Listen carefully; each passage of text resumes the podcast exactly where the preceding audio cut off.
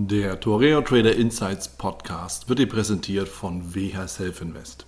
WH Self Invest ist der Broker für aktive Anleger. Innovative Technologie, günstige Konditionen, legendärer Service und höchste Sicherheit sprechen seit 1998 für WH Self Invest. Für weitere Informationen über WH Self Invest schau gerne auf den Link in den Show Notes. Hallo und herzlich willkommen zur neuen Folge im Tourette Trader Insights Podcast. Ich bin Wieland Alt und ich habe für diese Folge den Stefan Sillmann eingeladen. Mit Stefan habe ich über Trader-Kompetenzen gesprochen und auch darüber, wie sich der institutionelle Devisenhandel im Laufe der Zeit verändert hat. Bevor wir starten, acht bitte auf die Risikohinweise in den Shownotes und wenn du schon mal da bist, dann sichere dir natürlich dein gratis Exemplar des Traders Magazins. So, und jetzt viel Spaß.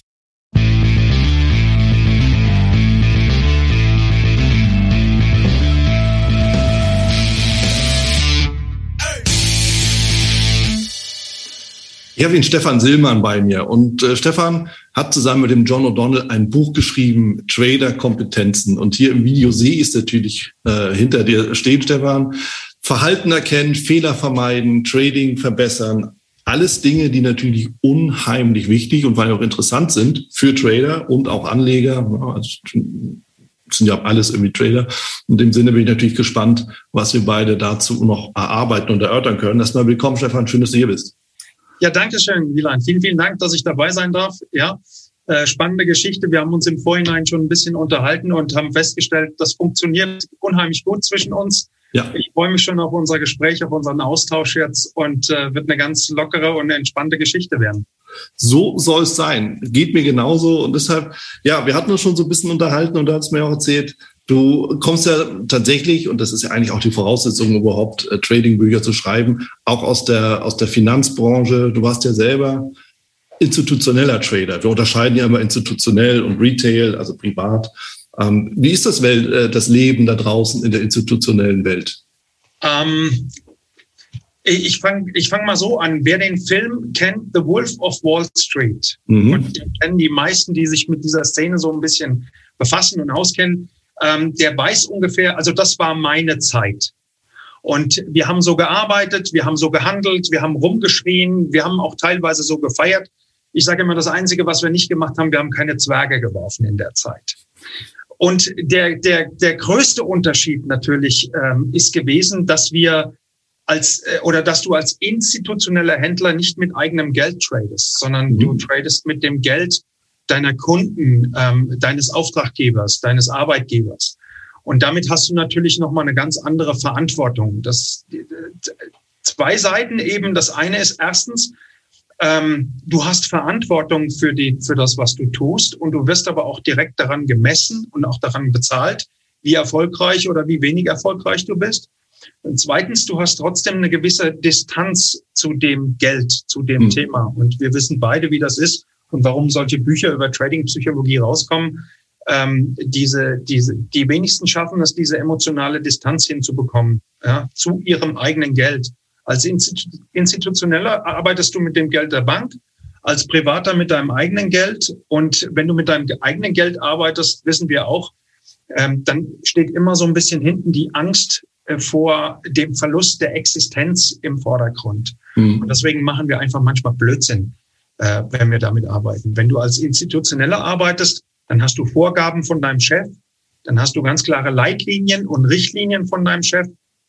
Du hast äh, von mir aus auch Checklisten, sowas von der Art, aber du weißt genau, wenn ich diese Vorgaben nicht einhalte, dann werde ich sanktioniert, also werde ich nach Hause geschickt, werde ich gekündigt, etc., etc., etc. Wenn ich mich dran halte und bin erfolgreich, werde ich auch überproportional gut bezahlt. Das ist mal so grob zusammengefasst, so die Unterschiede zwischen institutionell und privat mhm. äh, äh getradet. Mhm. Also hört sich eigentlich, hm, formuliere ich es schonend, noch eine Menge Spaß an. Ja? Also in dem, in dem, Sinne von, wir haben ja auch, äh, auch gut gefeiert. Ne, wer arbeitet, kann auch feiern. Umgekehrt wird schnell vergessen. ja, also eigentlich ist es ja eine Menge Spaß. Auf der anderen Seite, ja, mit Rumbrüllen und so, klar hört sich auch nach Stress an. Du hast es ja irgendwann verlassen, das institutionelle Geschehen. Ja. War es dann zu viel Gefeier oder zu viel Stress? ähm, wie, wie soll ich das sagen? Also ich sage mal so, diese, diese Feierei grundsätzlich, die hat ja auch irgendwo ein Geschmäckle. Und das ist ja der Grund, warum heute in den Banken die Compliance-Abteilungen größer sind als die eigentlichen Trading-Abteilungen. Alles ist reglementiert, es darf nicht mehr gefeiert werden, etc. etc. Aber damals war es ein Teil des Spiels, es war ein, ein, ein Teil dieses Games. Und es hat dazu geführt, dass die, wir den Druck, den wir einen Tag über aufgebaut haben, wenn du jetzt keine Ahnung, eine Milliard, äh, 1,7 Milliarden Euro Position hast und verantwortlich bist für 1,7 Milliarden Euro gegen Pfund oder gegen Dänenkronen oder gegen US-Dollar, mhm. ähm, da ist ganz viel Druck auf dem, auf dem Kessel drauf. Und der muss halt natürlich auch irgendwo abgebaut werden. Also haben wir abends dann durchaus auch mal sozusagen die Sau rausgelassen.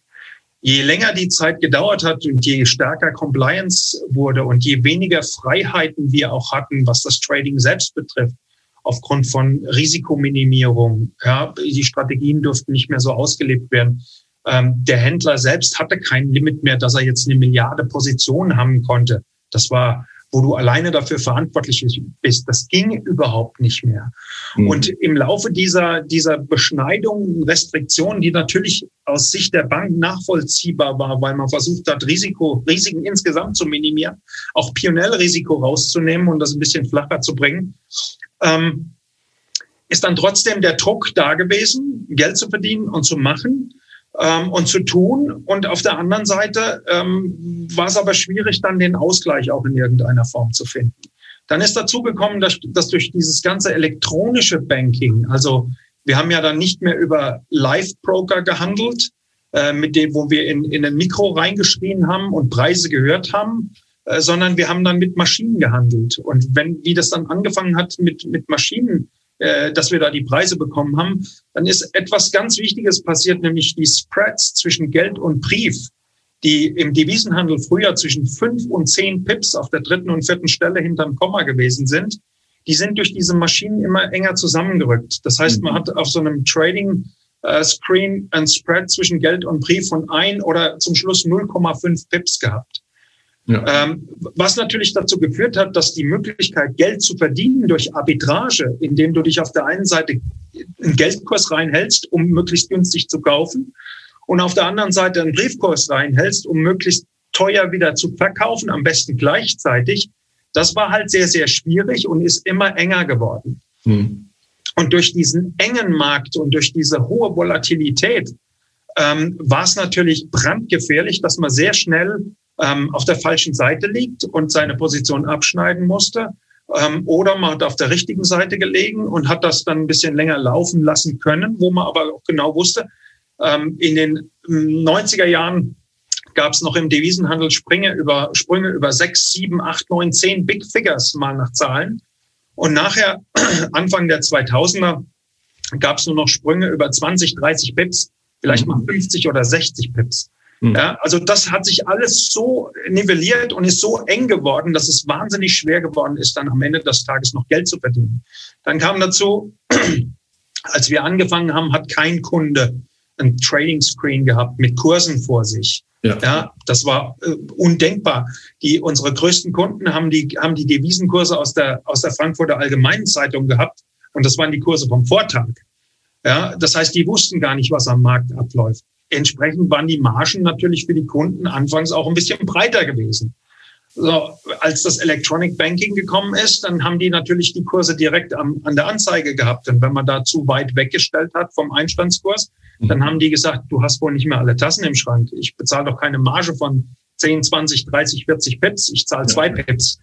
Und dieser Druck ist halt immer größer geworden. Und irgendwann ist man dann dazu übergegangen, dass man natürlich auch überlegt hat, gut, wie können wir denn noch gutes Geld mit den Kunden verdienen? Und dann kamen natürlich auch so Sachen wie, wir machen strategische Produkte, ja, Hebelprodukte beispielsweise. Mhm. Wir verstricken Optionen miteinander. Wir machen eine schöne Optionsstrategie Strategie mit Knockout und Knock-in und Doppel-Knockout und, und, und Barriers und, und was es alles gibt. Und Geduld, ähm, ja. Und je unüberschaubar dieses, dieses komplexe Gebilde wurde, desto weniger konnten wir auch rausfinden, was steckt da eigentlich an Marge drin.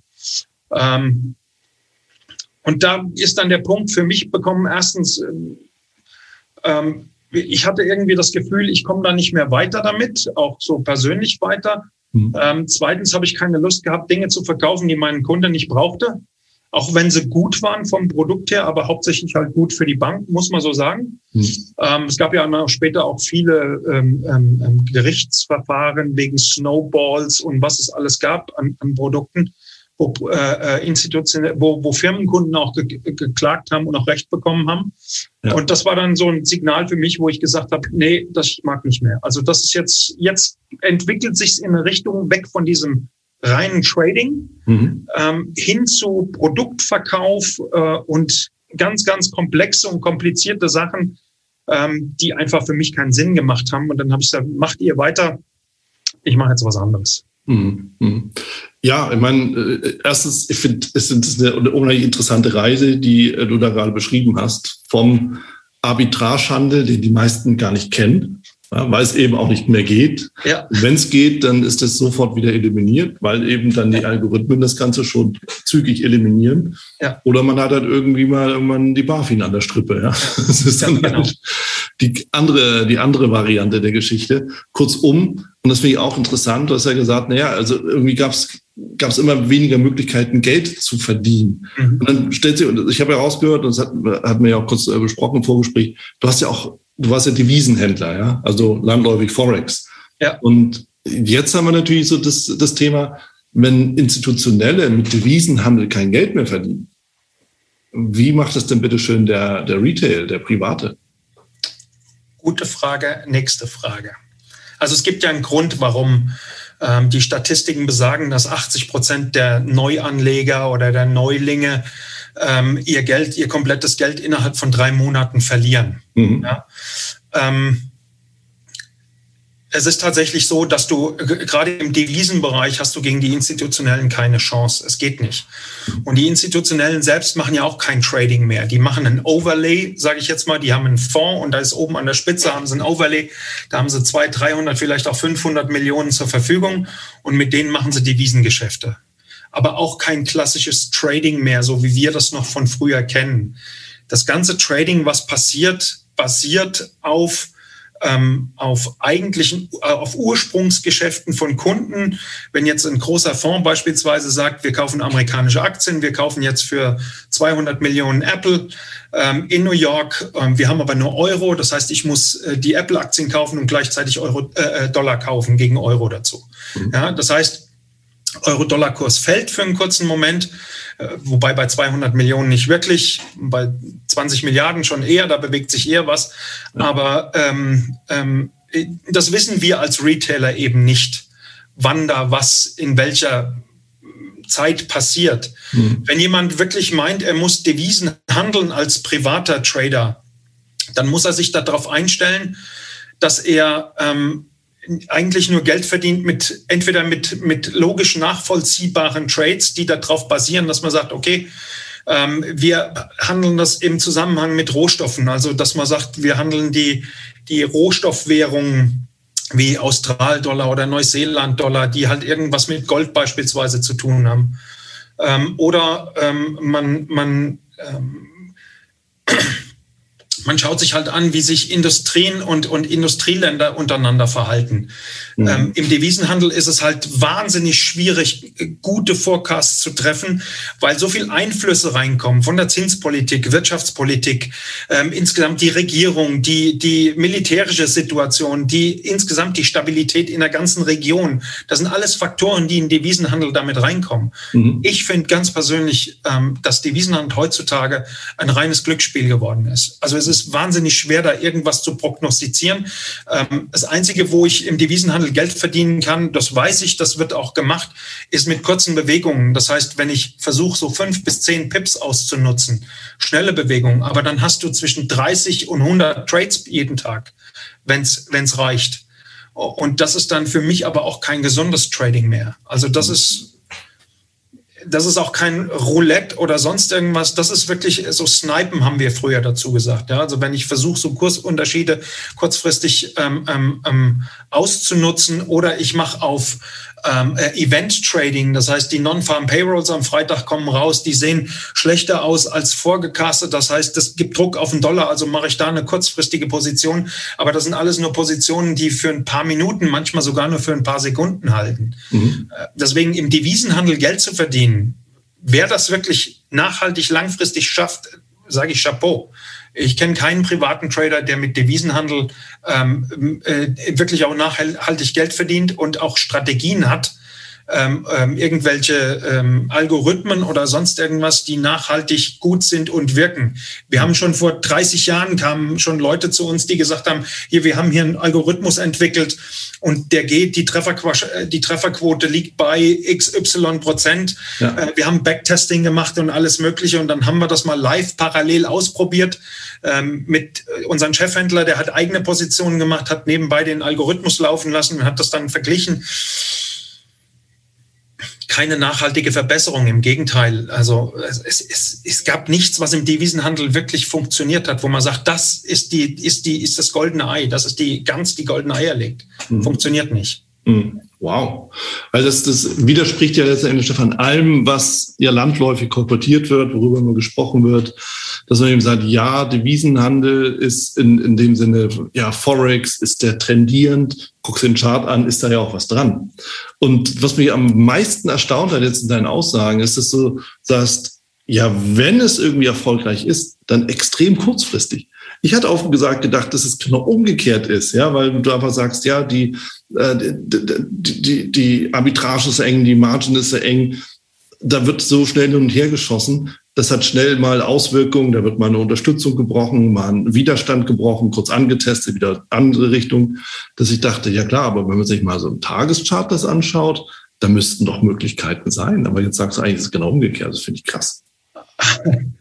Das sind einfach Erfahrungswerte. Ne? Das ja. ist, also ich, ich habe, wie gesagt, ich habe bisher noch keinen einzigen rechtschaffenen, langfristigen Devisenhändler gefunden, der gesagt hat, in den letzten zehn Jahren verdiene ich kontinuierlich Geld mit Devisenhandel. Mhm. Ja, also es, wie gesagt, was das Overlay-Management betrifft, also das heißt, ich habe äh, grundsätzliche Positionen in, irgendwelche, in irgendwelchen Sachen, ich habe das schön gestreut und ich habe zehn Prozent meines Kapitals, wo ich, äh, wo ich mal ähm, kurzfristige Sachen ähm, mir überlege, wo ich sage, okay, es kommen Präsidentschaftswahlen jetzt beispielsweise. Mhm. Was passiert, wenn das und das sich verändert? Darauf mache ich eine Position. Damit kann man Geld verdienen. Mhm. Ja, man konnte aber auch vor vor ähm, ähm in den 90er Jahren war das ein bisschen vorhersehbarer, äh, mhm. was am Devisenmarkt passiert, weil die, ähm, weil die Regierungen an sich, es gab nicht so viele Verstrickungen, wie es die heute gibt. Es ist für mich, bei mir hat das angefangen Ende der 90er, Anfang der 2000er, als die, ich nehme einfach wieder die Non-Farm Payrolls kommen Freitag raus, also die mhm. äh, äh, Arbeitslosenzahlen aus den USA ohne, ohne den, den, den, den Landwirtschaftsbereich. Und die Zahlen kommen raus und die Zahlen sagen das, dass der Dollar jetzt stärker werden müsste. Ja. So, und was ist passiert? Der Dollar ist gefallen. Und dann haben wir unsere Analysten gefragt und haben gesagt, ähm, das, das macht keinen Sinn. Und dann kam immer die Aussage, ja, das ist schon vorweggenommen gewesen. Man genau. hat das erwartet. Ja, das heißt, wie kann ich denn jetzt so ein Ergebnis prognostizieren? Ähm, auch nach, nachhaltig und langfristig äh, prognostizieren. Ich, ich bleibe dabei. Ich glaube, im Devisenhandel kann man Geld verdienen. Ja, entweder schnell rein und raus oder man macht es wirklich so als Overlay, wo man sagt, ein, ein, ich sehe jetzt einen Trend mhm. und den Trend halte ich dann aber auch mal zwei, drei, sechs Monate durch. Ah, okay, ja, ja. Ja, aber jetzt so im Tagesgeschäft, das, was wir unter Trading normalerweise verstehen, mhm ich kenne keinen. Hm. Wieland, sag mir, sag mir, dass du, dass du andere Erfahrungen gemacht hast, dass du erfolgreich bist mit, mit Devisenhandel und, und, und in, im Devisenbereich. Ich wünsche, ich könnte es sagen, aber ich handle keine bis, bis selten äh, Devisen. Ich bin im Future. Ja. So, aber bei mir geht es auch, und da habe ich mich eben auch wiedergefunden bei dem, was du gesagt hast. Bei mir geht es auch um 10, 20 Punkte rein, ja. raus. Dankeschön.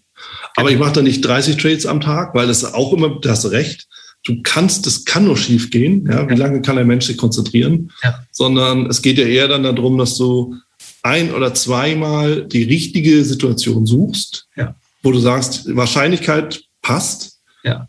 Und den Rest hast du eh nicht in der Hand. Genau. So, aber das, darauf musst du eben warten. Dann brauchst du halt das Auge für. Und wenn du dann in der Summe, na, sagen wir, 15 Punkte hast und das machst du jeden Tag, ist auch alles schick. Absolut, absolut. Und also das ist, da habe ich mich bei deinen zehn Punkten oder Pips wiedergefunden. Ja, also es gibt, gibt viele Weisheiten, die sagen, hin und her, mach, mach Taschen leer. Kennst du alter Händler, alter Händlerspruch? Ähm, ähm, ich, ich habe vor, vor Jahren, als John und ich angefangen haben, das Buch zu schreiben und mit Tagebuch und so weiter, mhm. ähm, hat er mir mal ein Video gezeigt von einem alten Mexikaner, der immer Pokerspiele veranstaltet. Schon mhm. seit 40 Jahren irgendwo an der Grenze ähm, macht er so illegale Pokerspiele. Sehr gut. Und, und den haben sie einfach da mal so eine Zeit lang beobachtet und den haben sie halt gefragt und gesagt, du sag, mir, sag uns doch mal, wer ist erfolgreich? Und er sagt da, pass auf, ich habe zwei, drei von diesen Jungs, mhm. die kommen schon seit 15 Jahren einmal die Woche zu mir. Mhm. Und wenn die ihre 1500 Dollar verdient haben, hören die auf, steigen sie aus. Ganz konsequent. Mhm. Ja. Diejenigen, die weitermachen, verlieren alles. Ja. Ja, und das ist das, was du auch jetzt gerade gesagt hast. Ich habe ein Tagesziel das nehme ich mir vor und wenn ich das erreicht habe, höre ich erstmal auf. Mhm. Das heißt, ich mache die Position zu, lege das nebenhin. Ja, habe ich darüber hinaus verdient, kann ich mir überlegen, okay, weil ich jetzt einen Lucky Punch hatte oder das ist halt gut gelaufen, ich habe wirklich mal zugeschaut oder ich konnte nicht schnell genug auf Stopp drücken und der Gewinn ist größer geworden, als ich dachte. Sowas kann mal passieren ähm, äh, und ich bin über mein Tagesziel hinaus, dann kann ich mir immer noch überlegen, war das jetzt ein Zufall oder war das eine Konsequenz meiner Strategie? Ähm, die Strategie ist aufgegangen. Ich habe meine 20 Pips mitgemacht. Ich liege jetzt mit 30 Pips, 40 Pips vorne. Dann nehme ich diese 20 Pips mit und überlege mir, was mache ich mit den anderen 20 Pips? Und mhm. überlege mir, wäre das jetzt nochmal wert, eine neue Position zu machen, dann behalte ich die. Ähm, allerdings mit der Gefahr, dass ich die 20 Pips auch wieder ver verliere, logischerweise. Plus machen wir uns nichts vor, 10 extra. so, so, ist es. So ja, und das ist einfach die Gefahr. Ja, und das ist einfach die Gefahr. Deswegen ist, wir sagen das auch in dem, in dem Buch, wenn du dein Tagesziel erreicht hast, dann mach die, die Kiste aus. Ja. Mach sie aus, setz dich hin, mach die Vorbereitung für den nächsten Tag, füll dein Trading-Tagebuch aus, guck, wie deine Key Performance Indicators sind, ähm, ähm, äh, wie ist dein Payout Ratio, wie ist dein Profit Faktor, ähm, wie ist dein, dein, dein Hit-Ratio, damit du das weißt und in die Analysen des nächsten Tages mit einbinden kannst. Ja. Das macht Sinn. Und selbst wenn du jetzt ausgestoppt worden bist und das ist dein Tagesstopp, ja, du hast ja nicht nur einen Tagesgewinn, sondern auch einen Tagesstopp, dann bist du fertig für diesen Tag. Ich kann mich erinnern, einmal, ich war morgens, ich habe um 8 Uhr keine Ahnung, sagen wir mal um 8 Uhr angefangen und um 5 nach 8 hatte ich meinen Tagesstop-Loss erreicht, weil erstens meine Position zu groß gewesen ist, zweitens die Bewegung so schnell kam, dass ich gar nicht schnell rausgekommen bin und ich lag schon über meinem Tagesstop-Loss. Also ich durfte 5000 pro Tag verlieren und ich lag schon bei 7,5. Slippage. So, Position zugemacht, zu meinem Chef gegangen und er hat gesagt, schönen Tag noch. Tschüss. Ja klar, was willst du machen? Weil wenn ich da geblieben wäre, dann wäre die Gefahr gewesen, dass ich Mist gebaut hätte, viel größer. Ja, als ja. wenn er sagt, geh nach Hause, geh Kaffee trinken, geh ins Kino, sonst irgendwas. Wurscht, komm morgen wieder und ja. dann, dann gucken wir noch. Er hat auch nie gesagt, komm morgen wieder und verdienst zurück.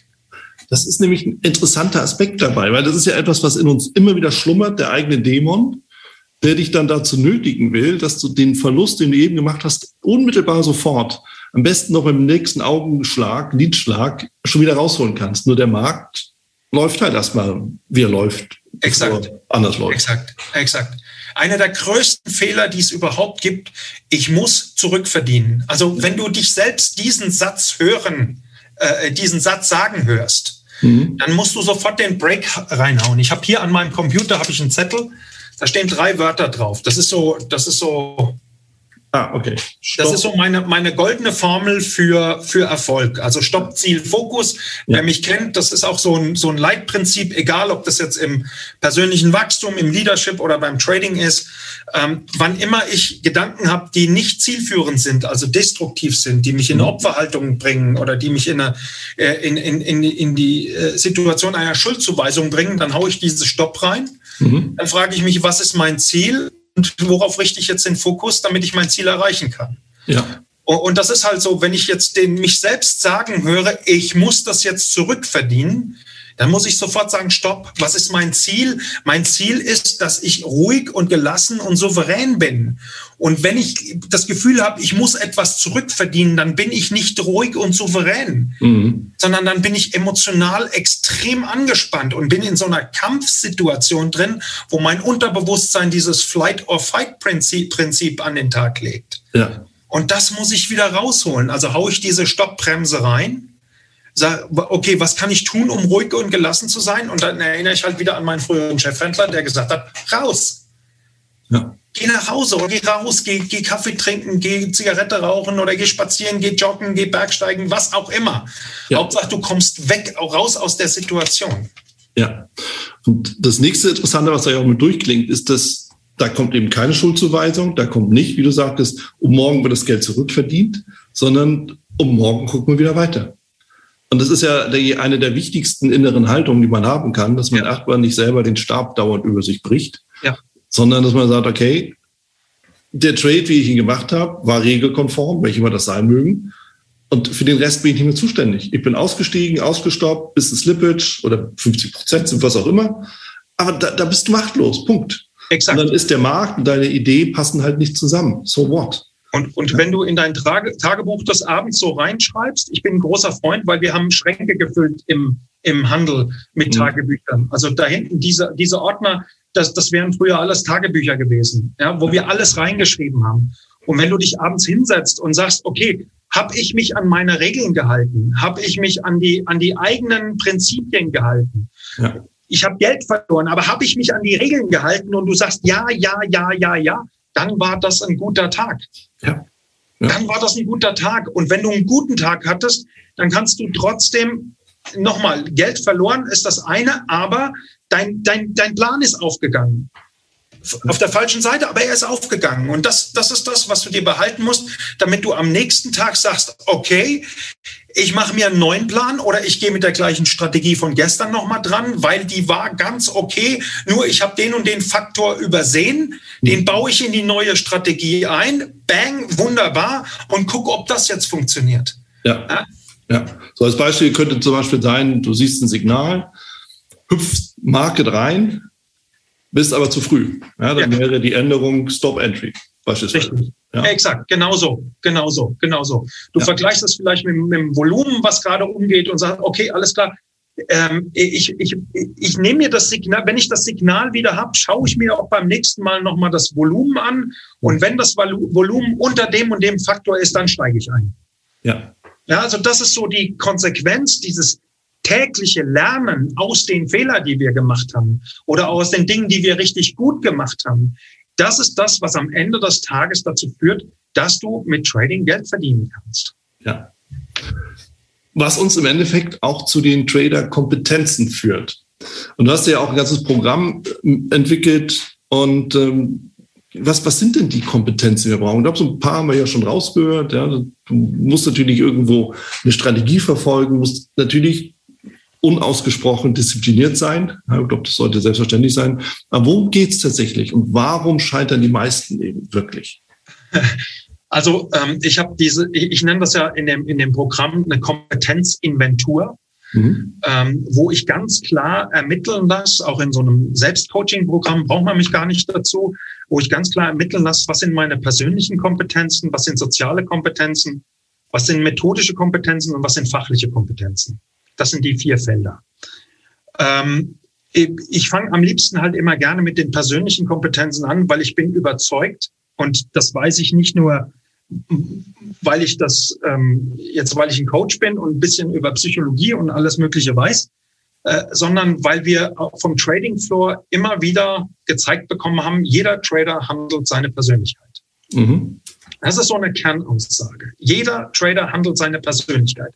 Und zwar nicht, solange er rational analysiert, also vor einem Trade, so die, die Parameter rausarbeitet, wo ist mein Stop-in, wo ist, oder wo ist, wo, wo steige ich ein, wo steige ich aus. Das passiert ja alles in einem rationalen Zustand. Ja, das heißt, ich habe einen Plan und den verfolge ich jetzt.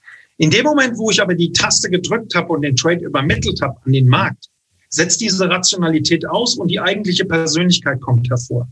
Und je nachdem, nach Persönlichkeitsstruktur, und da gibt es halt klare Strukturen und die passenden Verhaltensweisen dazu, wird sich etwas verändern in meinem Verhalten. Also, wenn ich einen hochdominanten Menschen beispielsweise habe, der tendiert einfach dazu, den Markt beherrschen zu wollen. Der tendiert dazu, äh, einen Krieg anzetteln zu wollen gegen den Markt. Der tendiert dazu, Macht auszuüben über den Markt und kriegt dabei immer wieder in die Fresse. Also ja. muss man einfach so sagen. Es kann schon sein, dass der ähm, ein, ein sehr rational auch manchmal an die Geschichte rangeht und gute Entscheidungen im Prinzip auch trifft. In dem Moment, wo er noch nicht die Position hat, mhm. wenn er sie dann hat, dann tendiert er dazu, wenn er nicht das entsprechende Handwerkszeug gelernt hat, äh, dann tendiert er dazu, seine gute Arbeit, die er vorher geleistet hat, wieder komplett zu zerstören durch, sein, äh, durch seine überdimensionierte Proaktivität. Mhm. Wenn du jemanden hast, so, so wie ich, hoch extrovertiert und sehr niedriges Maß an Gewissenhaftigkeit. Okay? Ähm, ich, ich bin ein Gambler, ich spiele. Mhm. Okay? Und, und wenn du anfängst zu spielen, dann tendierst du dazu, süchtig zu werden nach dem. Weil dann geht es dir nicht um das Gewinnen oder Verlieren, sondern es geht dir nur um den, diesen Thrill. Es geht dir nur um diesen Kick, den du dabei hast. Ich habe eine geile Position oder ich lieg hinten oder wie auch immer. Da geht es gar nicht so sehr ums Geld, sondern es geht darum, an diesem großen Spiel teilnehmen zu können, so ein Master of the Universe zu sein. Ähm, wenn, wenn, du jemand bist, der ein, ein, ein, hohes Maß an Geduld beispielsweise hat, ähm, den würde ich gar nicht in die Trader-Szene reintun, sondern das ist eher jemand, der sehr stabil und sehr nachhaltig und harmonisch, der analysiert zum Beispiel auch nur Fibonacci Retracements. Warum Fibonacci Retracements? Ich habe einen Coachie hier gehabt, der hat, der hat fest, der, der war so ein Hoch-C, also so ein geduldiger, stabilitätsorientierter Mensch. Mhm. Und dem hat Fibonacci gefallen. Warum? Weil es aus der Natur kommt und ganz klare Regeln hat, also mit den Fibonacci-Zahlen. Also was, an, was Besseres an, an Stabilität und Nachhaltigkeit gibt's kaum. Und er hat in dem Coaching dann für sich entdeckt, wow, jetzt verstehe ich, warum ich Fibonacci liebe. Und hat aufgehört, alle anderen Analysen zu versuchen, weil er gemerkt hat, damit komme ich überhaupt nicht zurecht. Ja. Und ein hochgewissenhafter Mensch, das sind mir eigentlich die liebsten Trader, weil er in der Vorbereitung halt alles, alle Möglichkeiten mit in Erwägung zieht.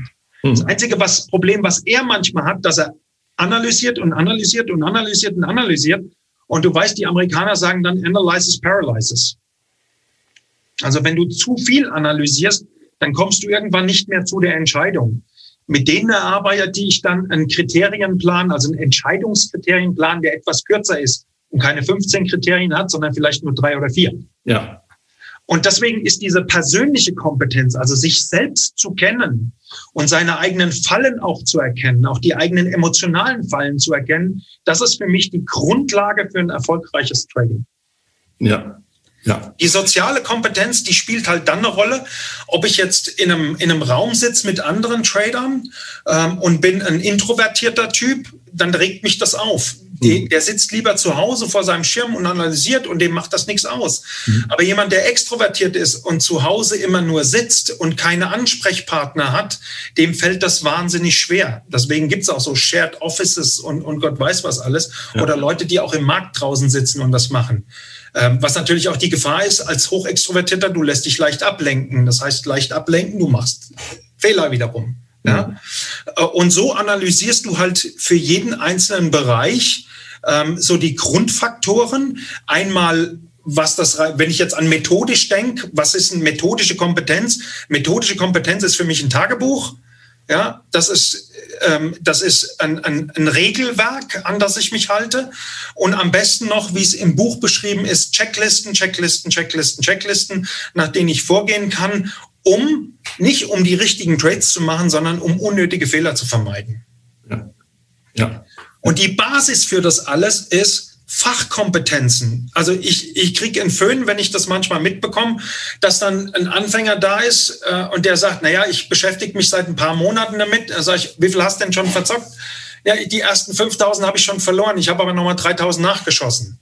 Ja, sag ich, das gibt's doch nicht, Leute. Jetzt eignet euch doch erstmal so ein paar fachliche Basiskompetenzen an.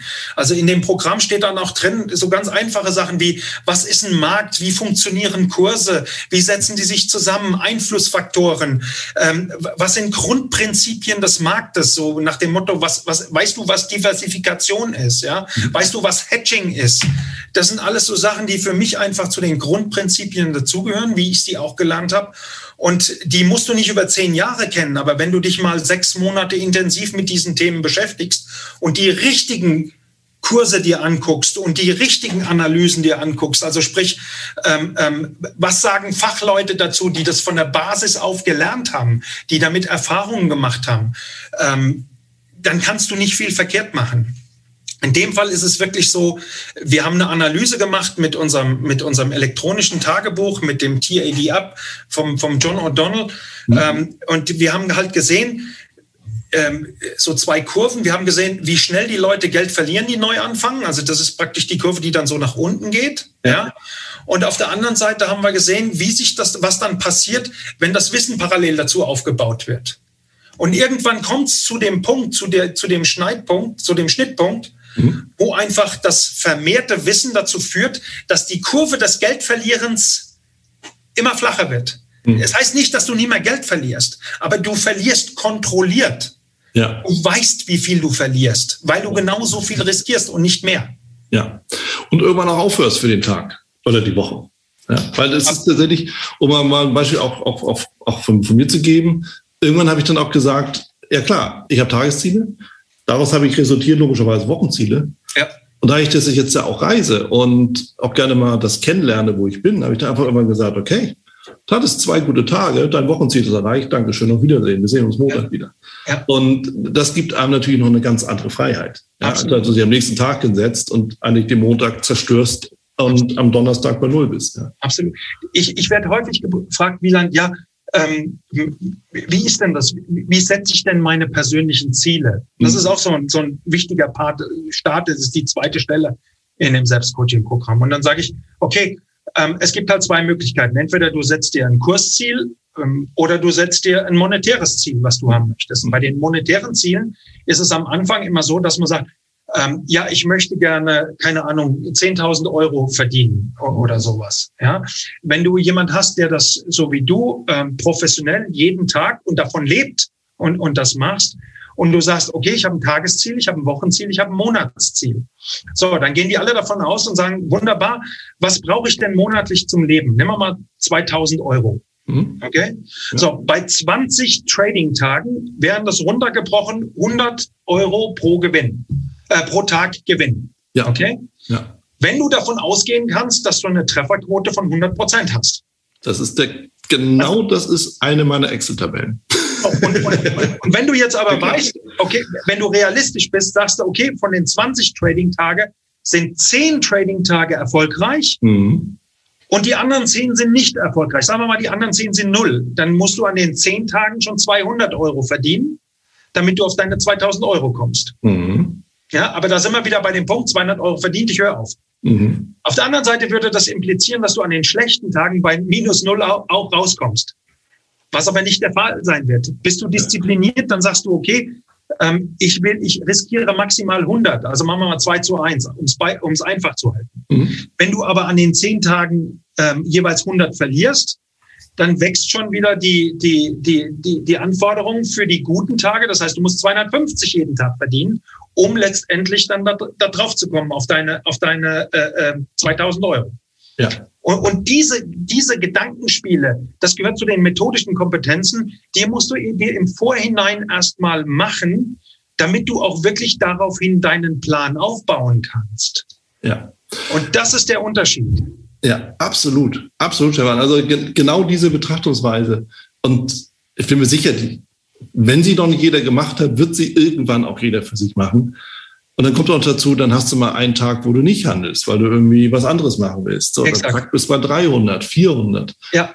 Und dann verreist du dich mal in einem Risikomanagement und, und, und, und, und. Und das ist eben genau der Moment, wo du sagst, okay, ich habe vielleicht nicht die 100% Trefferquote, aber jetzt habe ich mal den Tag, wo es gut läuft. Und den reiße ich auch noch ein. Ja, dann habe ich mir wirklich selber geschadet. Und was das mental bedeutet, ist ja auch klar. Ja, dann verliere ich ja. auch noch das Vertrauen in mich, ja. meine Methodik und so weiter und so fort. Ganz was genau. mich wieder nach hinten wirft. Und das hört sich fast so an, als ob wir eigentlich fast gar keine Chance hätten als Privattrader. Aber irgendwie haben wir es ja doch, weil am Ende hat es ja jeder in der Hand. Was ist deine Erfahrung damit? Absolut. Also ich bin, ich bin immer ganz offen und ehrlich, auch mit meinen Coaches, die zu mir mhm. kommen. Und ähm, ich habe die Erfahrung gemacht, ähm, es gab Leute, die, die erkannt haben, oh, das ist nichts für mich und haben es trotzdem weitergemacht, weil sie einfach den Kick gebraucht haben und genügend Kohle hatten. Und die sagt, sie gesagt haben, okay, das ist Spielgeld für mich, alles gut. Es gab aber auch welche, die gesagt haben, okay, ich habe erkannt, ähm, ich mache einen Sparplan für meine ETFs und das war's. Und mhm. diversifiziere so weit, wie es geht. Man kann damit Geld verdienen. Ich, es gibt genügend. Der John macht das heute noch, der verdient sein Geld mit Trading. Aber auch nur, wenn du das als Beruf siehst und wenn du an den Punkt kommst, dass du erkennst, das Geld, mit dem du arbeitest, ist eine Ressource, das ist ein Arbeitsmaterial.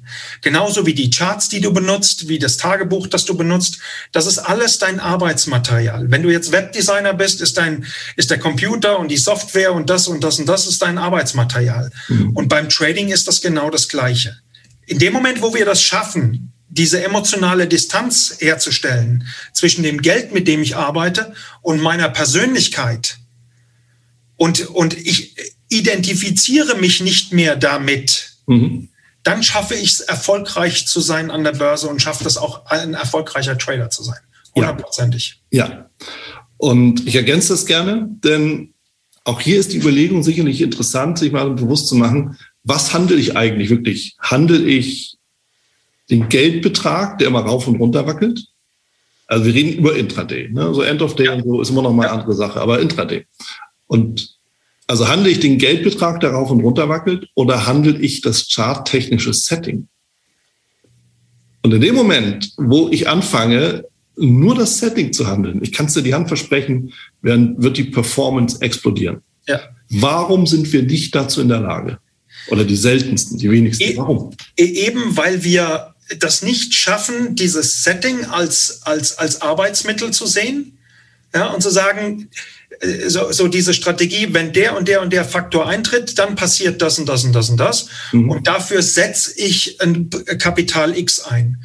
Sondern der Gedanke in dem Moment ist, und dafür riskiere ich einen Teil meines Geldes. Mhm. Und wenn ich das denke, diesen Satz denke, ich riskiere einen Teil meines Geldes, dann bist du schon verratzt. Schon verloren. Weil du, dich, du identifizierst dich mit oder sogar über dieses Geld. Mhm. Du glaubst gar nicht, wie häufig ich auf Messen oder, oder auf Veranstaltungen Leute gehört habe, die gesagt haben, da habe ich mein Geld verdoppelt, da habe ich mein Geld verdreifacht oder da habe ich mein Geld verzockt auf der anderen Seite. Das mhm. ist immer dieses Mein und mich. Wir alle haben so einen internen Geldcontainer. Also ja. wir haben so ein, so, ein, so, ein, so ein ganz subjektives Empfinden für Reichtum.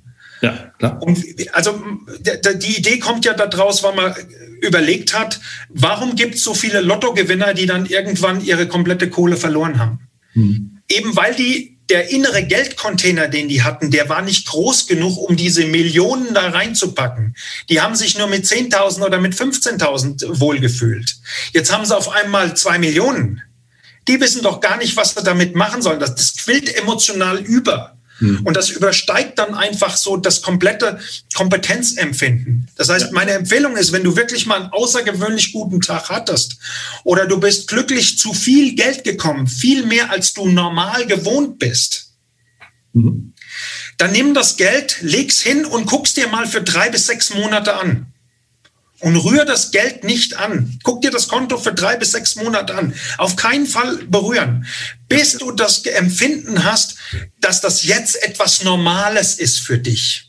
Mhm. Dass das nichts Außergewöhnliches mehr ist. Mhm. Denn dann hast du deinen inneren Geldcontainer an diesen Betrag angepasst. Ich weiß das deshalb, weil umgekehrt ist es ja genauso, wie wir als Institutionelle angefangen haben. Ich bin in den ersten Wochen und Monaten bin ich nachts schweißgebadet aufgewacht, weil mir jemand 50 Millionen Dollar an die Backe genagelt hat. Eine Position. Ich habe eine Position, bin aufgewacht. Ja, und ich lieg hinten und sonst irgendwas. Ja. Und irgendwann, mein größter Betrag waren, glaube ich, knapp zwei Milliarden Euro Gegenwert, den ich an einem ganzen Tag auf einmal gehandelt habe. Das war einfach nur noch Geld du verlierst auch als Institutioneller so ein bisschen den Bezug zum Geld, was auf der einen Seite sehr positiv ist. Auf der anderen Seite macht sich das natürlich auch auf dein privates äh, Konsumverhalten. also das ist einfach, ja, it's, it's just money, ja, komm. Ja. Hau weg den, den, den, den Scheiß, so nach dem Motto. Also ja. die, die Form der Identifikation mit dem Betrag, den du jetzt gerade investierst, ist das ein, ist, ist das ein Investmentbetrag? Ist das ein Objekt? Das ich jetzt dafür nutze, um diese Kurskonstellation zu testen oder auszuprobieren oder zu bearbeiten? Ähm, oder ist es tatsächlich mein Geld, was ich da rein investiere? Und wenn du das schaffst, wenn du das schaffst, aus diesem mein Geld, dieses mein wegzulassen, sondern sagen, das ist einfach mein, mein Arbeitsmittel, das ich dazu nutze, um diese Kurskonstellation zu spielen äh, oder diese Kurskonstellation auszunutzen, nicht spielen, sondern auszunutzen, dann hast du eine gute Chance, da auch wirklich Geld damit zu verdienen. Mhm. Mhm. Auch hier, Stefan, sensationell. Und auch hier habe ich äh, natürlich mir zu solchen Dingen auch Gedanken gemacht. Und mhm. was ich mir dazu überlegt habe, jetzt angenommen, dann gibt es ja auch so Leute, die haben, kriegen einen großen Geldbetrag, sagen wir mal 100.000 Euro. Und sagen sie, okay, jetzt werde ich traden. Wie lange dauert es, bis das Geld weg ist und warum? Drei Monate. Ja. Also ich habe es jetzt nicht ausprobiert, das ist wahrscheinlich eher, ist es eine, eine Erfahrung aus dem Coaching oder ist es, ja. Also ich habe ich hab jemand, ich habe jemand hier gehabt, der hat, ähm, ähm, der hat eine Abfindung bekommen von seiner, von seiner Firma der ja. war irgendwie zehn Jahre bei einer Firma und die haben ihn wirklich großzügig abge, abgefunden. Der hat irgendwie mhm. 70, 80.000 Euro bekommen, hat von seiner Oma noch 50.000 dazu gehabt, hat 130.000 Euro gehabt. Mhm. Okay? Und hat gesagt, so, und jetzt werde ich Trader. Ja. So, der hat tatsächlich nach zwölf Monaten mich angeschrieben, hat gesagt, ich bin jetzt seit drei, vier Monaten auf einem Stand, ich habe noch 640 Euro auf dem Konto. Ja ich wollte eigentlich heiraten, die Freundin hat mich verlassen, etc., etc., etc., etc. Ja. Und das hat ganz viel damit zu tun. Ich interpretiere das mal, aber genau diese Gedanken haben wir ja gemacht. Was ist sinnvoller, mit einem großen Betrag anzufangen, entsprechende Spielräume für Dips und sonstiges Gedöns zu haben? Oder ist es nicht besser, mit den beliebten und berühmten 5000 Euro anzufangen, von mir aus auch 10, je nach Einkommensverhältnissen, um dann zu sagen, ich versuche erstmal mich hochzuarbeiten. Und dann hast du nämlich das, was du sagst, diese Geldbeträge, ja, der Container. Ja. Ja, wenn ich 10.000 Euro Konto habe, machen wir es mal mathematisch einfach, riskiere ich 100 Euro. Ja. Habe ich auf einmal 100.000, riskiere ich 100, äh, 1.000 Euro. Ja. Wenn ich aber von 10 auf 100 hochwachse, wächst ja. auch dann, was du gesagt hast, der Geldcontainer ja mit. Richtig. Also das ist eine Überlegung. Ja. Und es wächst auch das Vertrauen in dich selbst und in deine Fähigkeiten. Ja. Ja, ja. das ist ja, es, es, nochmal, es geht weniger um das Geld, sondern es geht eigentlich um die Fähigkeiten, die du dabei aufbaust. Ja. ja. das Geld ist nur eine Konsequenz daraus. Als ich eine Geschichte, als ich angefangen habe im Devisenhandel 1989 bin ich reingekommen und dann hat mein mein unseren äh, Chefhändler, der hat mich am Tisch gesetzt zum Dollar-Mark-Händler und hat gesagt, so dem guckst du jetzt mal ein bisschen über die Schulter und hörst, was der da macht und ähm, in einer Woche unterhalten wir uns wieder. Und dann habe ich gesagt, ja, ist okay. Und nach einer Woche, und wie findest du das? Ja, toll, klasse, hier hast du einen Zettel, ein Stift, du machst jetzt mal Paper Trades. Mhm. Nimmst du mal eine Million US-Dollar und die kaufst du und verkaufst du und schreibst das auf. Ne? Und wieder nach einer Woche hat er mich gefragt, wie war deine Woche? Und da habe ich gesagt, super, habe 5000 Mark verdient. Ich sagte, wow, grandios, ja. Mach's noch mal eine Woche. Nach der zweiten Woche hatte ich 15.000 Mark schon verdient. Mhm. Alles mit Paper Trades. Ja? Und dann hat er zu mir gesagt, boah, du musst ein Naturtalent sein. Du kriegst jetzt eine Million echtes Geld. Mit denen darfst du handeln. Der hat nichts von Tagesstop-Loss gesagt, mhm. der hat nichts von gar nichts, sondern einfach eine Million, du bist ein Naturtalent. Ja. So, lange Rede, kurzer Sinn. Ich habe verloren, verloren, verloren. Nach drei Wochen bin ich zu ihm rein und habe gesagt, Chef, Trading ist nichts für mich. Und dann hat er zu mir gesagt, Gott sei Dank, du bist einer von uns. Und hat sich hingesetzt und hat mit mir alle mal diese Grundprinzipien die, die Fehler, die man machen kann, die hat er mir aufgezeigt und hat erklärt, was ich dagegen machen kann. Mhm. Ja? Und, und das ist einfach so ein Punkt, wo ich dann auch gemerkt habe, okay, alles klar, wenn du klein anfängst und wenn du erstmal diese Paper Trades machst und guckst, ob deine Strategien passen, mhm um dein, wenn deine Rückschlüsse, die du aufgrund deiner Analysen machst, ob die passen. Ja. Wenn die passen und die nachhaltig passen und du sagst, oh, es könnte sein, dass hier, ich hier eine 60, 70 prozentige Wahrscheinlichkeit habe, dass genau diese Strategie aufgeht, dass genau dieser Plan aufgeht, dann fängst du an, mit richtigem Geld zu arbeiten. Ja. ja, ja. Aber dann hast du eben die Kompetenzen aufgebaut im Sinne von methodisch, ja, wie du ja auch gesagt hast. Du bist da reingewachsen, du hast Selbstvertrauen gewonnen. Ja. Du weißt, und auch das ist ein wichtiger Punkt, auch so eine Erkenntnis, logischerweise auch aus meinem eigenen Handel. Ja. Selbst wenn ich mal daneben greife, ich weiß, ich bin in der Lage, mich da wieder rauszuziehen. Ja. Das weißt du aber, wenn du anfängst nicht. Genau, ganz genau. Wenn du das mal ein paar Jahre gemacht hast, dann schwitzt du auch mal eine Position durch. Ja. ja. weil du überzeugt einfach da bist, davon bist, dass deine Analyse, die du gemacht hast, dass deine Grundannahme, deine Grundhaltung richtig ist, dein Timing war halt beschissen. Ja. Aber dann musst du halt mal zwei, drei Wochen, vielleicht auch ein bisschen länger eine Position durchschwitzen. Als End-of-Day-Trader, bitte, das ist richtig zu verstehen. Und, und wenn du eben End-of-Day-Trader bist, dann bedeutet das immer, dass du abends deine Position Schluss äh, zumachst. Punkt, fertig aus. Ja. Dann, dann ist das einfach so. Ja, okay. Also End-of-Day-Trader heißt in dem Sinne, äh, du definierst es Intraday-Handel am ja. Ende glatt ja. definiere End of Day im Sinne von Swing Trading. Du machst am Tagesschluss deine, deine Analyse und hältst das über Tage, Wochen. Ah, okay, Monate, okay, okay, okay. So, und da kannst du eher das durchschwitzen, als wenn du hochgehebelt im, im Markt bist. Da zerreißt es dich. Ich bin völlig gegen das Gehebelte. Ja.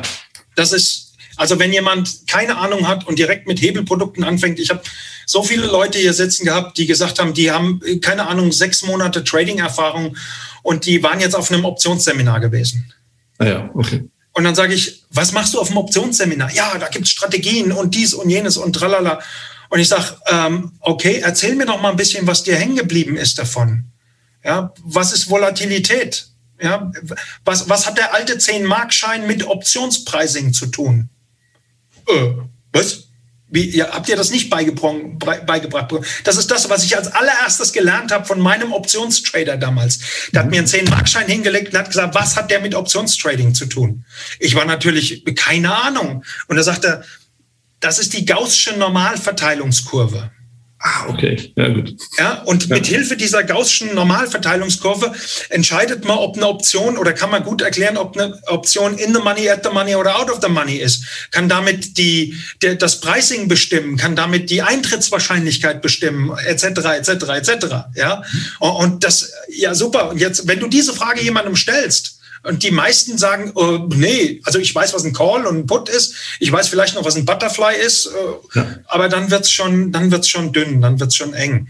Und deswegen lernt, äh, die sollen erstmal das Grundhandwerkszeug lernen. Ganz basic Grundhandwerkszeug. Am besten das, was sie von ihrer Bank bekommen. Ja, die Banken geben ja immer so äh, Basisinformationen für Finanzmarktgeschäfte. Mhm. Lest's durch. Das ist gar nicht so schlecht. Ja. Das ist ja. gar nicht so schlecht. Das sind, wir schon, das sind viele fachliche Dinge schon mal, schon mal abgedeckt. Und wenn man was nicht weiß, dann gibt es einen, einen YouTube-Kanal, wo man dann eingeben kann und dann kriegt man Antworten darauf. Oder man kennt so Jungs wie uns, die man auch mal fragen kann. Ja, was natürlich sind, das ist die Abkürzung dann. Ja, Vereine, Communities, also es gibt ja, es gibt ja vieles, ja. Und das muss man, und da hast du völlig recht, das muss man sich natürlich auch wieder klar machen. Banken, Broker geben viel raus. Ja? ja. Ich meine, wir machen beide was für, für institutionelle, für Broker, für Banken, immer mal wieder. So, dementsprechend haben die auch gutes Material, wenn, ja. ich, wenn man dann fragt. Ja. Und äh, damit ist schon viel getan. Ja. Und je länger ich mich damit beschäftige und auch, auch die vielen Gespräche, auch im Podcast, führen immer wieder zu einem Punkt zurück. Und das sind wir selber, ja, dass wir selber die Dinge in der Hand haben. Und ob du jetzt dir dieses oder jenes in den Chart reinbaust, ist eigentlich vollkommen egal. Ja. Nur das muss man eben auch erstmal realisieren und lernen. Und noch ein Spruch, ein, eine Sache, ein, ein, Satz von mir, den schreibe ich auch immer als Widmung in meine Bücher rein. Ähm, das ist das, was ich eben auch früher gelernt habe. ähm, es ist an der Börse verdienen nicht diejenigen, die die tollsten Trades machen, sondern diejenigen, die die wenigsten Fehler machen. Mhm. Das ist immer so. Ein toller Fondsmanager hat eine, hat eine Trefferquote mit seinen Geschäften von 55 Prozent. Ja. Also von, oder sagen wir 60 Prozent. Von zehn Geschäften sind sechs gute. Aber er achtet immer darauf, dass er bei den guten Geschäften mehr verdient, als er bei den schlechten verliert. Ja. Und gesundes Trading bedeutet für mich so ein Chance-Risiko-Verhältnis von 3 zu 1. Das ist für mich gesund. Mhm. Weil dann kannst du auch mit einer Trefferquote von nur 30 Prozent immer noch Geld verdienen. Das stimmt. Das ja? stimmt. Ja. Das, das, ist einfach, das ist einfach der Punkt. Und das sind relativ einfache Sachen. Aber je einfacher etwas ist, desto schwerer ist es in seiner Umsetzung. Komischerweise. Immer wieder. Ja. Auch da ist die Frage, der Hang zur Komplexität. Das will ich nicht das auch noch irgendwie mit, mit äh, Deutschland und, und anderen Ländern vergleichen. Ja, der Ingenieur, der irgendwie alles ganz besonders komplex machen möchte. Man weiß es nicht, ja. Aber es ist schon, schon so. Also das ähm, äh, mache ich jetzt doch. Komm, wenn man nach Amerika schaut zum Beispiel, da ist viel Naked Trading, der Chart, der Preis, that's it. Ja, genau. Und die genau. Faszination für sämtliche mathematischen Ableitungen, habe ich zumindest das Gefühl, ist in unseren Breitengraden besonders hoch. Das ist irre. Der, der, der, John ist ja irre und der guckt immer Bloomberg TV. Ne? Ja. Und der guckt sich und der sagt zu mir, Stefan, guck dir das doch mal an, wenn die irgendeinen Fondsmanager, einen Hedgefondsmanager, einen erfolgreichen da haben. Hm. Er sagt nichts über Retracements und das und Gernangles und was es alles gibt, hm. sondern er sagt, das ist der Trend, da ist Support, da ist Resistance, ja, und das ist es. Ich habe mein, mein, mein, mein erster Chef bei Bank of America, der war auch so ein Chartist, aber nur Basissachen. Der Nick Holländer, toller Typ, der hat nur Unterstützung, Widerstand und Trend gemacht. Sonst nichts, diese drei Faktoren. Mhm. Und alles andere, was du heute siehst an dem Chart, manchmal erkenne ich den Chart gar nicht mehr vor lauter, vor lauter Analysetools, die da drin sind. Also ich kann das gut verstehen, wenn die äh, Amis da sagen, hey, keep it smart and simple. Also bitte. Ja. Ja, ja, so, und das ist etwas, wo er auch wieder für sich so seine Wahrheit raussuchen muss und rausfinden muss. Ja, ein bisschen was, um, um vielleicht auch nochmal ein Indiz zu bekommen oder nochmal eine Standortbestimmung zu bekommen. Klar gehört das mit dazu, aber eben reduziert auf den Punkt gebracht. Ja. ja. Und ja. das muss man eben erst lernen. Also unter dem Aspekt ist es natürlich auch so, dass wir viele, viele Ablenkungen haben, ja, dass wir viele Sachen eben auch dann haben, die auch verwirren. Mhm. Das ist, das ist, das ist wirklich so. Also ich meine, gib irgendwas ein im Internet und du kriegst von allem, also was Trading betrifft, du kriegst unheimlich viele Sachen. Ja. Deswegen ist es halt so wichtig, wenn du einen, einen, Plan hast, wenn du für dich einen Businessplan hast, eine Strategie mhm. hast. Ja, mhm. und, und deswegen war mir das auch so wichtig, das in einem Selbstcoaching-Programm so zu machen. Du hast einfach einen Fahrplan von A bis Z. Wie fange ich an? Wie mache ich weiter? Und ich habe festgestellt, das hilft auch welchen, die schon jahrelang das machen, ähm, und wenn du das sehr lange machst, dann hast du ja auch so teil, manchmal so alte Gewohnheiten, von denen du nur, nur schwer wegkommst. Ich meine, du weißt das auch aus deinem Leadership-Programm. Äh, man sagt nicht umsonst, der härteste Klebstoff der Welt sind alte Gewohnheiten. So. Und wenn du Führungskräften irgendwie was Neues zeigst oder die sollen sich umgewöhnen oder sollen sich an, an, an New Work gewöhnen oder sonst irgendwas, äh, haben wir noch nie gemacht. Ja, ja. Das ist also, und das ist im Trading halt häufig auch so der Fall. Und auch interessant, Jungs, die vorher institutionell, getradet haben und die das jetzt privat machen, ähm, die glauben, dass dieses, diese Dinge, die sie vorher institutionell gemacht haben, dass die im Privaten auch funktionieren. Das mhm. funktioniert nicht immer. Nee, nee, all das, was du beschrieben hattest von dem, was du machst oder gemacht hast damals, ist genau das, was ich noch nie gehört habe. Also gehört irgendwie schon, klar, ich rede ja mit vielen, aber was im, im, im Privatbereich nie genannt wird, auch gar nicht irgendwie diskutiert wird. Ja. Ja. So, und das sollte schon vielen zu denken geben, dass man eben einfach sagt, die Methodik ist ja eine ganz andere. Wie gesagt, erschrocken hat mich, dass du kannst im, im Devisenhandel kein Geld verdienen.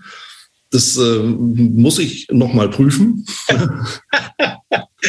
Nichtsdestotrotz, es ist ja ein klarer Hinweis. Einfach nicht, nicht irgendwie alles für bare Münze zu nehmen, was einem da draußen so erzählt wird, sondern sich selber Gedanken zu machen. Und es mag ja. sein, dass du trotzdem dann irgendwo für dich deinen Vorteil daraus suchst. Ob du jetzt sagst, nee, ich krieg aber irgendwie zwölf Punkte aus dem Markt oder ich handle immer diesen einen Schwung von A nach B und so. Alles okay. Ja. Nur immer unter dem Hinweis, du bist ja nicht allein im Markt und es gibt halt Player, die wissen, wie es geht. Ja. Und, und die, haben, die müssen ja auch irgendwo Geld verdienen und ich weiß auch, wo es herkommt. Eben, eben auch früher, noch in der Zeit, wo die Trader Geld verdienen, also wo sie wirklich mit eigenen Positionen Geld verdienen sollten. Mhm. Ich prognostiziere einfach trotzdem mal, dass die wenigsten mit eigenen Positionen richtig viel Geld verdient haben, mhm. sondern das war ein Zubrot. Das meiste Geld haben sie verdient mit Kundenaufträgen, die sie optimiert haben. Mhm. Also wenn sie wussten, da kauft jetzt ein großer Fonds, ähm, keine Ahnung, für 1,5 Milliarden US-Dollar. So, was machst du als Trader? Die ersten 10 Millionen Dollar kaufst du und legst sie dir in dein, in dein Buch. Mhm. Und dann kaufst du die rechtlichen 1,5 Milliarden. Das ist nicht korrekt. Das ist, früher hat man, später hat man das dann Frontrunning genannt. Ja. ja. was natürlich nicht erlaubt ist.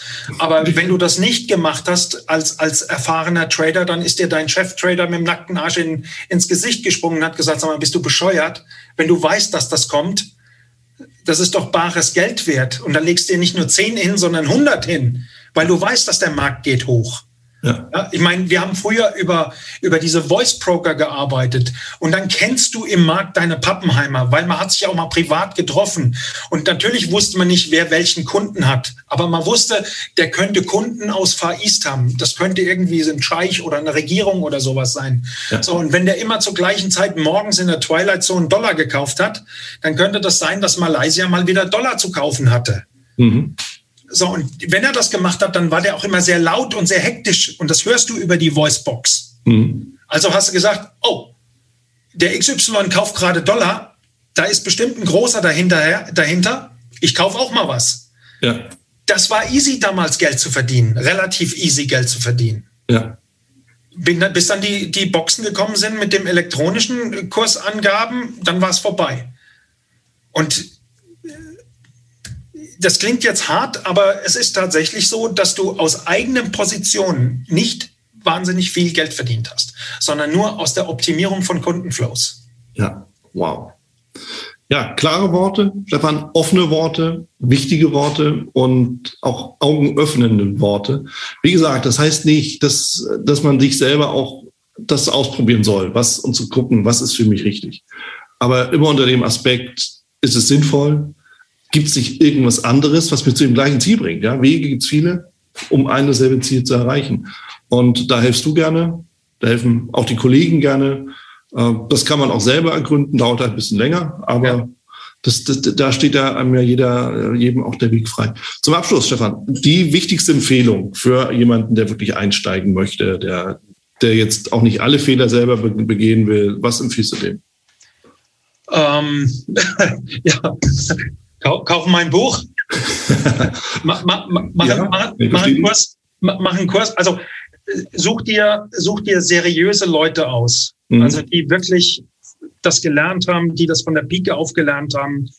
Ähm, jegliche Form von Angebot, bei mir wirst du äh, oder ähm, ähm, über Nacht zum Millionär oder 400.000 in, in einer Woche oder sonst irgend so ein Bullshit meiden, meiden, meiden, meiden. Es gibt ein ja. paar richtig gute äh, in unserem Markt. Ähm, und der soll uns ein, die Leute sollen uns fragen, äh, entweder sie kommen zu uns mit dem, was wir anbieten können. Und mhm. wenn wir etwas nicht anbieten können, dann kennen wir die richtig guten Leute, die da auch weiter was anbieten können.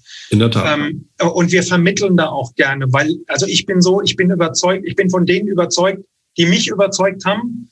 Ja, und, ähm, und, und die auch mal ehrlich sind und die genau wissen, wie der Markt funktioniert.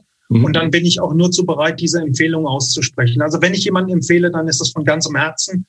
Und ähm, ähm, versucht bitte nicht auf die eigene Faust, sondern holt euch jemand an die Seite, holt euch Rat ähm, und, und vor allem macht das strukturiert. Überlegt euch, womit wollt ihr anfangen? Was ist euer Ziel? Wie könnt ihr das erreichen?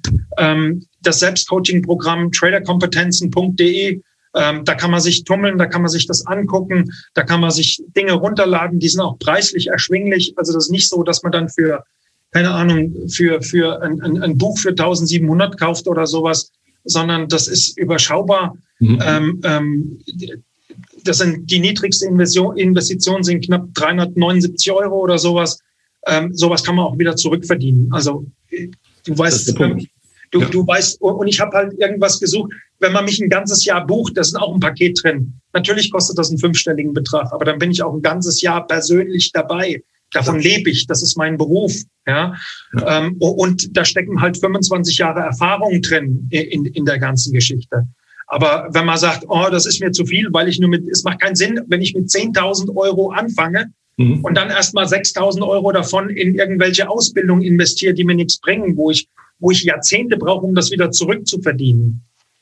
Ja, also schaut, was, was macht Sinn, ja. Dieses Kosten, Kosten-Nutzen-Verhältnis, das muss einfach dann, dann auch passen. Mhm. Und die wichtigste Empfehlung von meiner Seite, und das äh, muss ich einfach sagen, im Buch habe ich ein kleines, einfaches persönlichkeitsdiagnostisches Verfahren drin, wo man mal so einen, einen Schnellschuss machen kann für seine Persönlichkeit. Im Selbstcoaching-Programm habe ich ein professionelles äh, Verfahren drin. Das ist für mich die Grundlage für alles andere. Mhm. Schaut euch eure Trader-Persönlichkeit an. Und dann wisst ihr, welche Fehler ihr von Anfang an vermeiden könnt. Definitiv. Ja. ja. Klasse. Vielen, vielen Dank, Stefan, für die vielen Einblicke und Einsichten. Und äh, wir haben, glaube ich, einen interessanten Bogen geschlagen. Und auch hier ist mir wieder aufgefallen, wenn wir über Trading sprechen, wir reden eigentlich nicht über Charts, sondern wir reden über die Persönlichkeit. Und das ist mal ganz, ganz deutlich geworden. Dafür vielen, vielen lieben Dank. Ja. Und äh, dann auf bald. Danke. Danke dir, Wieland. Dankeschön. Das war's auch schon wieder hier im Torero Trader Insights Podcast. Ich freue mich, dass du dabei warst und ich wünsche dir natürlich viel Erfolg bei der Umsetzung der Impulse.